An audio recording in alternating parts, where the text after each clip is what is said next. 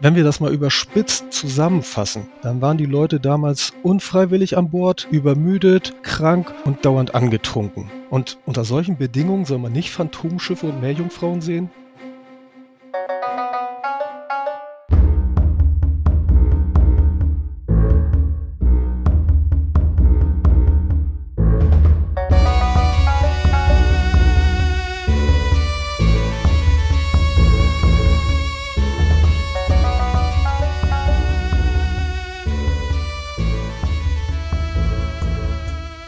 Ahoi und herzlich willkommen zu einer neuen Podcast-Ausgabe der Deutschen Gesellschaft für Schifffahrts- und Marinegeschichte, kurz DGSM.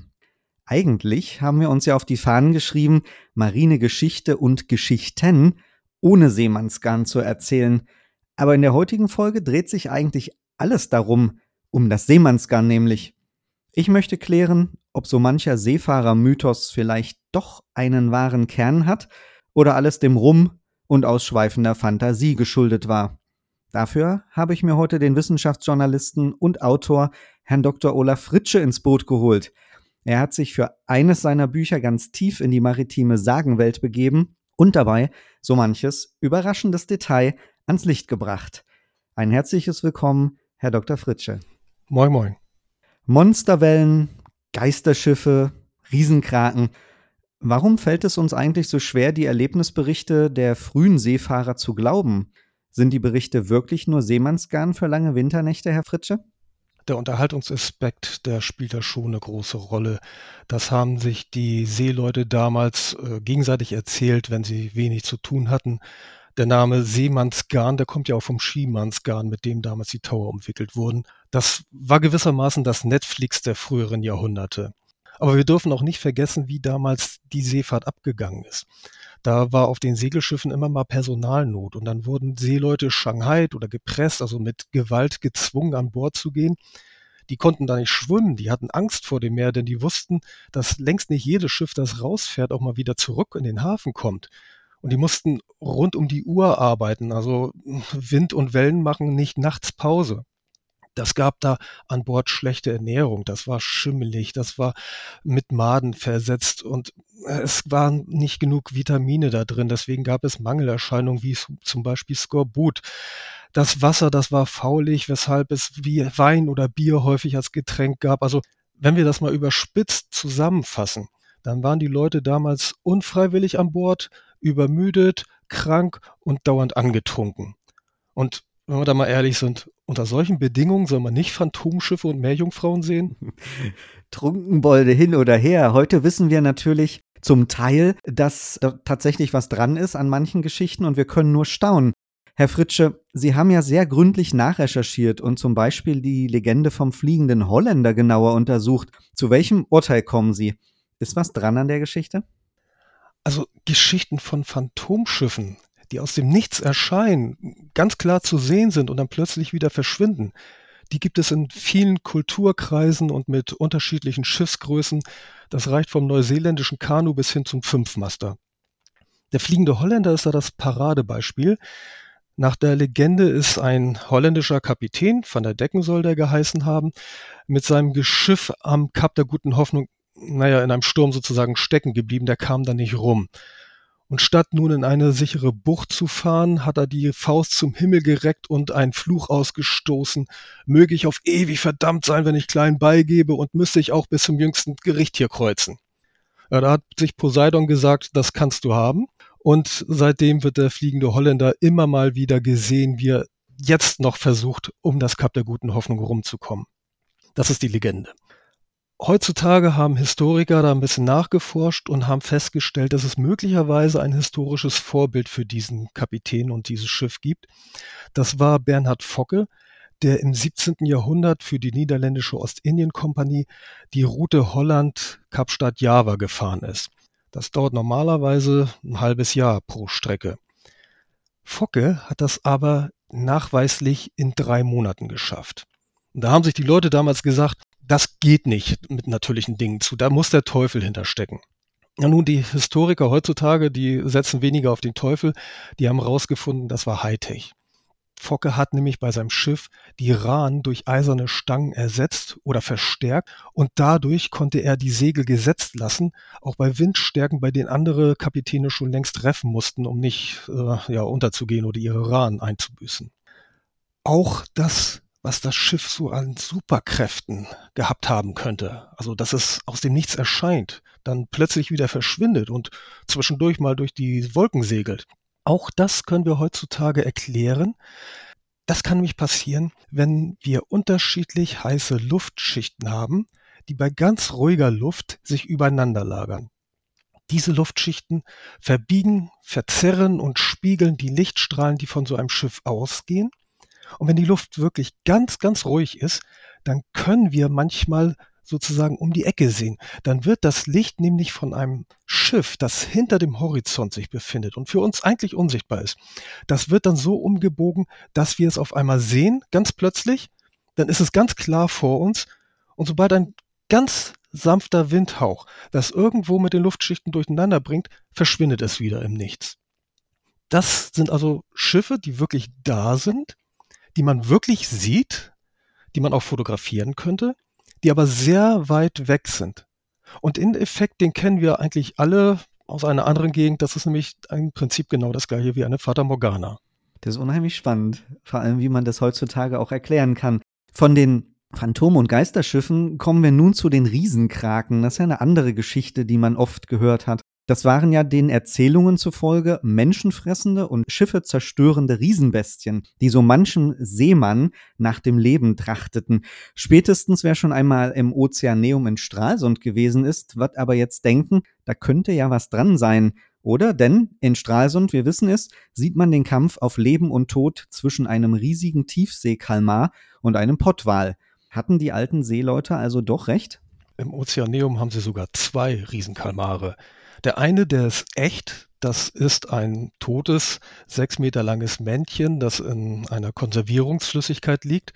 Und dann die Nachbildung, die Sie eben genannt haben, die ist ungefähr zehn Meter lang so. Und das ist auch eine realistische Größe. Also der Riesenkalmar, der erreicht so 10 bis 13 Meter, schätzt man heutzutage.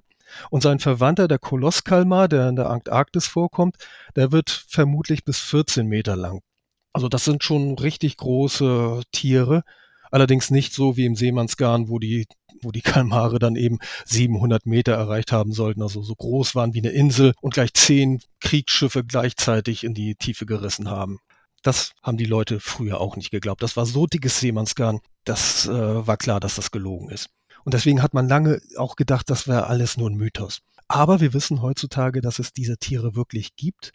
Zum Beispiel, weil Antarktisfischer ähm, ab und zu Kolosskalmare an Bord ziehen.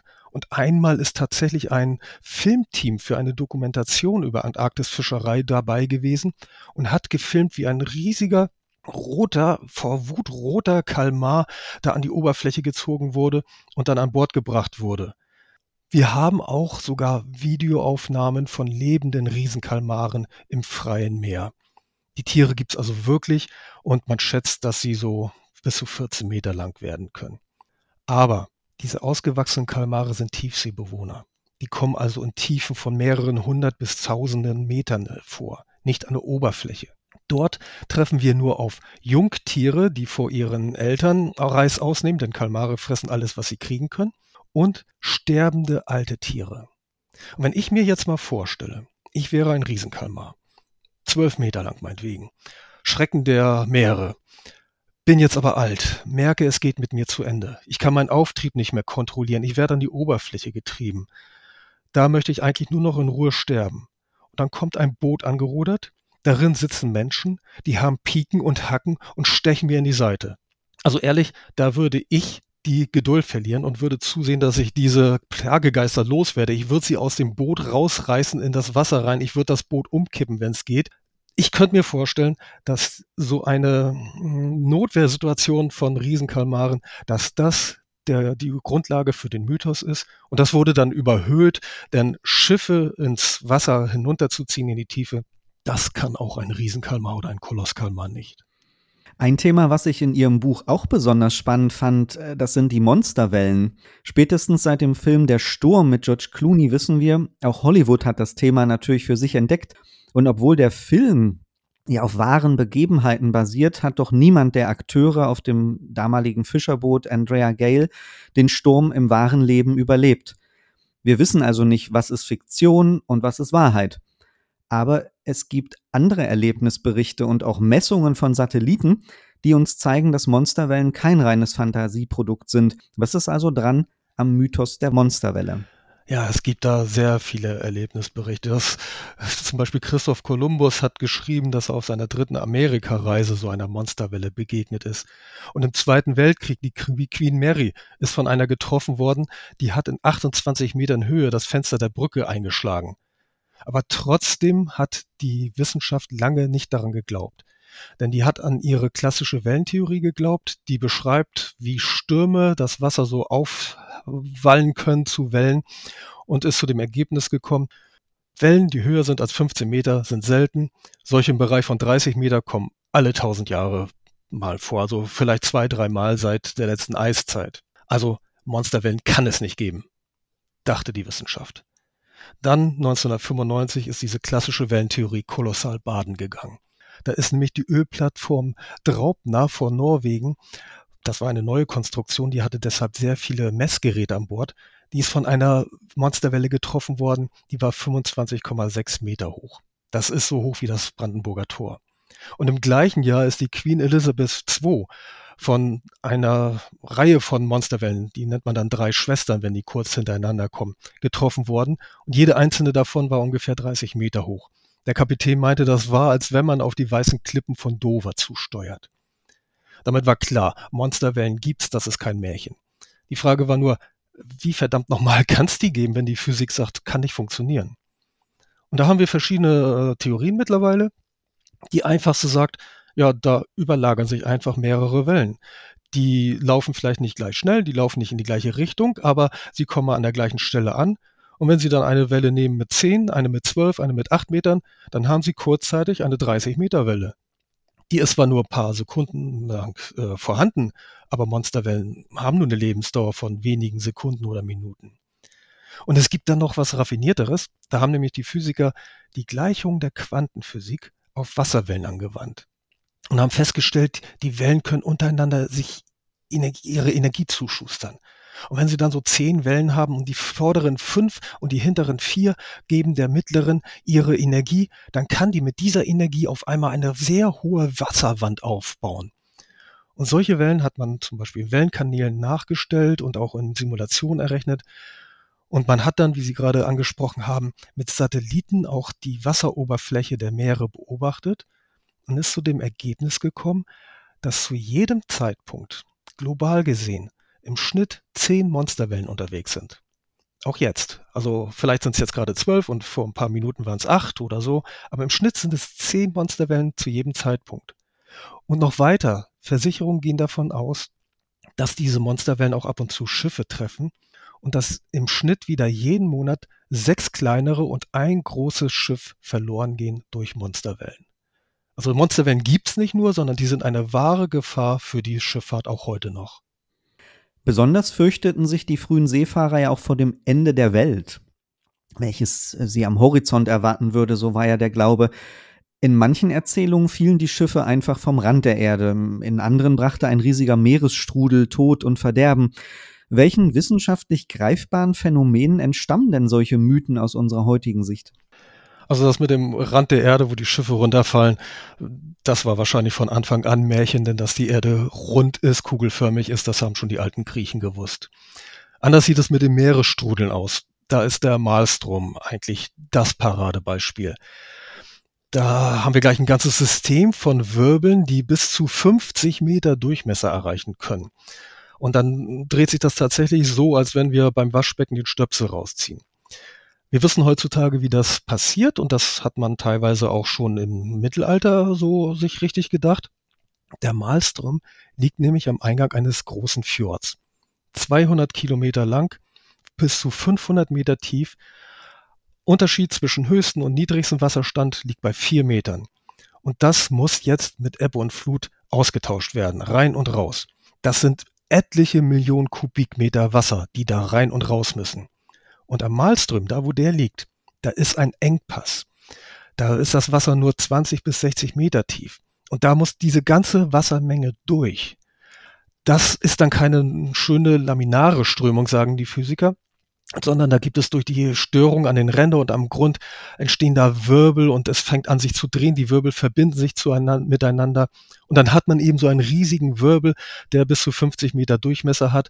Und wenn man da mit einem kleinen Boot reingerät, dann ist das tatsächlich auch gefährlich. Also solche riesigen Meeresstrudel, die entstehen immer da, wo es eng wird für große, schnell fließende Wassermengen. Der Malström ist der größte. Der schnellste ist der benachbarte Salztraumen. Da wird das Wasser 40 Kilometer pro Stunde schnell. Und in der schottischen See, da gibt es den, oh jetzt muss ich das richtig aussprechen, da gibt es den Curry-Wegrennstrom. Da sind tatsächlich auch schon richtige Motorschiffe gestrandet.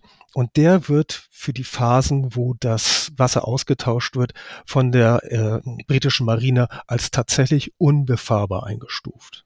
Spannend. Zum Abschluss habe ich aber noch etwas herausgesucht, für das die Wissenschaft sicher auch heute keine plausible Erklärung liefern kann, Herr Fritsche. Denn Meerjungfrauen sind doch ganz sicher Seemannsgarn, oder? Da würde Ihnen wieder Christoph Kolumbus etwas anderes sagen, denn auf seiner zweiten Amerikareise hat er behauptet, hätte er Sirenen gesehen. Und der Pirat Blackbeard, der soll aus Angst vor Meerjungfrauen die Gewässern, in denen sie vorkommen, soll er gemieden haben. Und Anfang des 19. Jahrhunderts, da hat man sogar eine Meerjungfrau in Ausstellungen bewundern können. In London und in New York na gut, es hat sich dann später herausgestellt, dass diese sogenannte Fidschi-Meerjungfrau in Wirklichkeit eine Kombination war aus einem großen Lachs und einem halben Gorilla. In Ostasien wurden solche Chimären gerne mal für religiöse Zeremonien vorbereitet und die Seeleute haben sowas als Souvenir mitgenommen. Aber es gibt auch Berichte, wo Meerjungfrauen tatsächlich so ausgesehen haben sollen, wie wir uns das vorstellen, also Oberkörper einer Frau, Unterkörper eines Fisches und dann die Schiffe begleitet haben sollen. Ja, da können wir noch nicht wirklich sagen, was die Seeleute dort gesehen haben. Vielleicht sollte man aber im Hinterkopf behalten, dass die Männer damals über Wochen und Monate hinweg keine wirkliche Frau gesehen haben und dass damals ähm, es gab keine Brillen und Kontaktlinsen für Seeleute. Also vielleicht waren sie auch mal ein bisschen kurzsichtig und haben dann eine Seekuh oder einen Seehund tatsächlich mit einer Frau verwechselt, weil sie sowas gerne sehen wollten. Geld machen kann man aber immer noch mit Meerjungfrauen. Also wenn Sie mal nach Israel kommen, dann können Sie nach Kiyat Yam fahren. Diese Gemeinde hat nämlich eine, angeblich eine Meerjungfrau und hat eine Belohnung von einer Million Dollar ausgelobt für denjenigen, der ein Foto von dieser Meerjungfrau äh, vorweisen kann. Da müssen Sie allerdings ein gutes Teleobjektiv mitbringen und äh, sehr viel Glück haben, denn die sitzt sehr weit entfernt und ist meistens nur bei Sonnenuntergang zu sehen, wenn das Licht schon sehr schummrig ist. Also können wir vielleicht am Ende sagen, es ist schwer zu glauben und dennoch wahr, denn vieles, was wir früher in die Welt des Aberglaubens verbannt haben, scheint doch einen wahren Kern oder sogar eine wissenschaftliche Erklärung zu haben. Da wird das vermeintliche Seemannsgarn überraschend noch zu einer Faktensammlung. Zumindest gilt das anscheinend für einige der prominenteren Erzählungen. Lieber Herr Dr. Fritsche, ich danke Ihnen sehr für dieses informative und sehr kurzweilige und spannende Interview. Vielen Dank. Gerne, vielen Dank. Und ich hoffe, dass Sie, liebe Zuhörerinnen und Zuhörer, ebenso eine unterhaltsame Zeit mit uns verbringen konnten. Das eine oder andere lässt sich sicher auch aufmerksamkeitswirksam beim nächsten Stammtisch aufarbeiten. Denn, seien wir einmal ehrlich, ein ganz klein wenig würde uns doch etwas fehlen, gäbe es keine Seemannsgeschichten, oder? Bleiben Sie gesund und bis zum nächsten Mal, Ihr Dr. Markus Mau.